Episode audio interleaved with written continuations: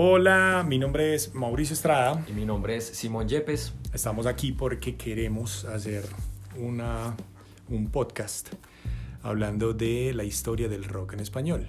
Sí, eh, nuestra intención es como hacer, o sea, que este sea el primer capítulo piloto de una serie ya del rock en español y dar a conocer pues sobre su historia y toda la trascendencia pues que tuvo este género. Claro, y empezar a hablar desde sus inicios y el impacto que tuvo en todo el territorio de habla hispana, tanto Iberoamérica eh, como, no sé, las islas o parte de, Centroamérica, pues obviamente y Norteamérica, que México pues está ahí comprometido de, en gran parte, pero bueno, entender un poco qué pasó con todo esto. Exacto. Eh, bueno, Simón, entonces, ¿con qué quieres empezar? Mm, pues obviamente pues empezar desde el inicio, ¿no? Contar qué es primero, pues, bueno, cómo surgió el rock. Pero yo creo que tú deberías decirnos y contarnos por qué escogiste hacer la historia del rock en español. Ah, ok, ok.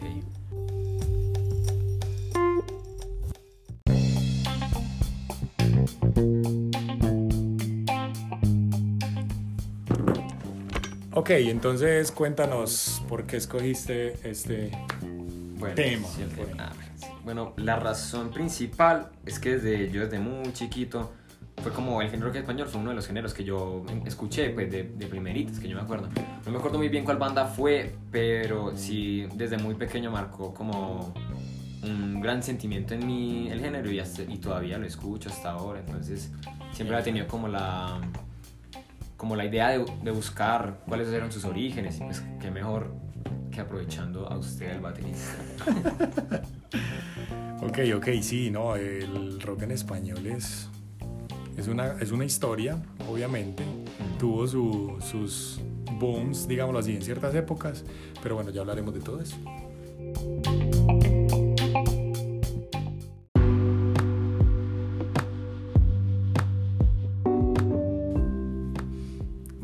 Ahora nos remontamos en la época de los 50, sí, 1950, donde apenas la televisión y los teléfonos apenas estaban llegando, cuando no había ni internet ni nada de las como comodidades eh, tecnológicas que se encuentran actualmente.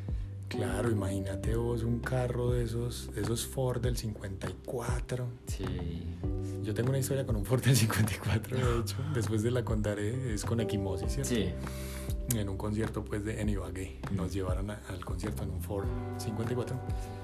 Y bueno, después les cuento toda la historia. Eh, sí, en los 50 en realidad yo creo que nace todo el rock. Mm. Y bueno, el rock en inglés obviamente con, con Chuck Berry, con Elvis Presley. Es una época de posguerra realmente porque la guerra, la primera guerra mundial pues recién acababa en, el, en, el, en la década anterior del 40, de los 40 y digamos que fue una época eh, que empezó como a... Eh, que siguió, digamos, a, a, todo este remesón mundial que hubo.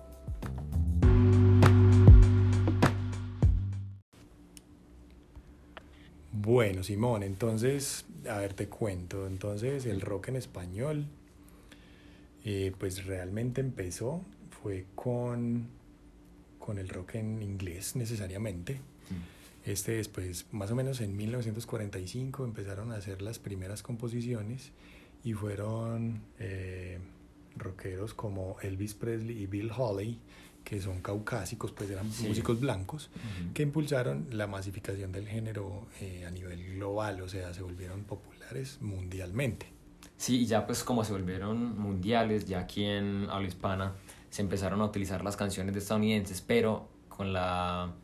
Bueno, se empezaron a utilizar sus canciones y se traducían al castellano, pues para, ya para interpretar, interpretarlas. O sea que cogían éxitos, eh, digamos en inglés, y los traducían en español para la gente pues, que no sabía hablar inglés en estas latitudes. Vea, interesante. Sí.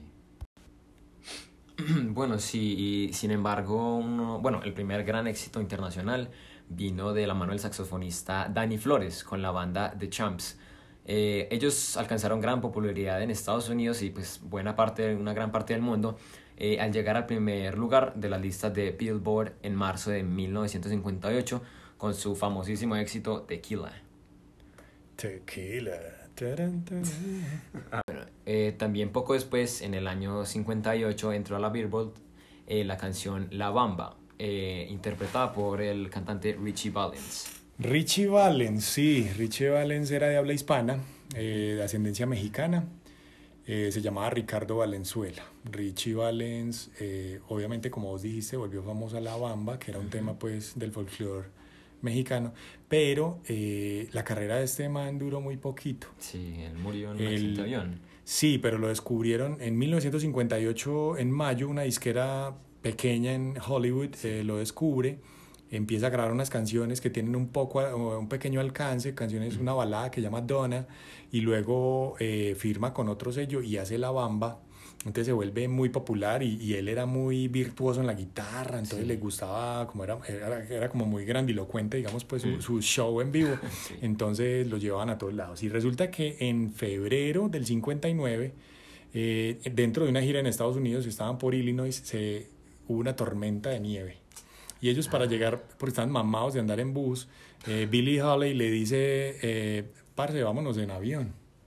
Y entonces eh, tres de ellos pagaron un avión y le dijeron, no, pues nosotros vamos en avión, hágale que todo bien. Y él se montó con ellos y ese avión se accidentó y se mataron todos.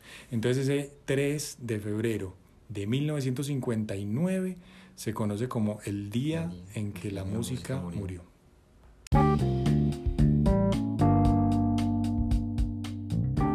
Bueno, y a partir del año 57, 1957, empezaron a generarse como algunas bandas que se centraban, como ya había mencionado antes, eh, a, a utilizarlos como algunos éxitos de Estados Unidos y convertirlos pues al castellano, traducirlos, pues tales como la banda de los Gin- Yopis. los Yopis, es que tiene un nombre todo raro, Sí, sí, sí, sí. los Yopis, sí. Pues sí, una banda cubana, Yopis, del 58 más o menos, sí. Sí, o también como los Teen Tops, que así ya tuvieron una, como una fama mayor. Bueno, los Teen Tops, una banda mexicana. Ellos ro- eh, rodaron por Sudamérica, hicieron gira, tocaron en España y en México los querían mucho. Sí, claro. Son bandas que uno nunca ha escuchado, la verdad, ¿cierto? No, yo, yo nunca. Pero también en Colombia, en esas épocas, empezaron a surgir, bueno, y esto hay que decirlo y es, no es que el movimiento hippie haya nacido en los 60 solamente, sino que creo que había ya unos inicios en la segunda mitad de la década de los 50. Entonces esas bandas eh, empezaron a dar unos renombres en el público hispanoparlante de canciones, pues como vos lo dijiste, éxitos en inglés, bueno, Sí. los convierten al castellano, pero también en esa transición empiezan a generar sus propias composiciones. Y es, una- es un comportamiento natural, Sí. digamos, interesante, pero, pero natural, o sea, se iba a dar naturalmente, no solamente pues para nosotros que Sí, somos de habla hispana, me imagino que también para otros públicos de otros idiomas. Exacto. Pero aquí, por ejemplo, los Yetis, los Yetis en Medellín y los Flippers en Bogotá, son bandas que también fueron muy Sí. famosas.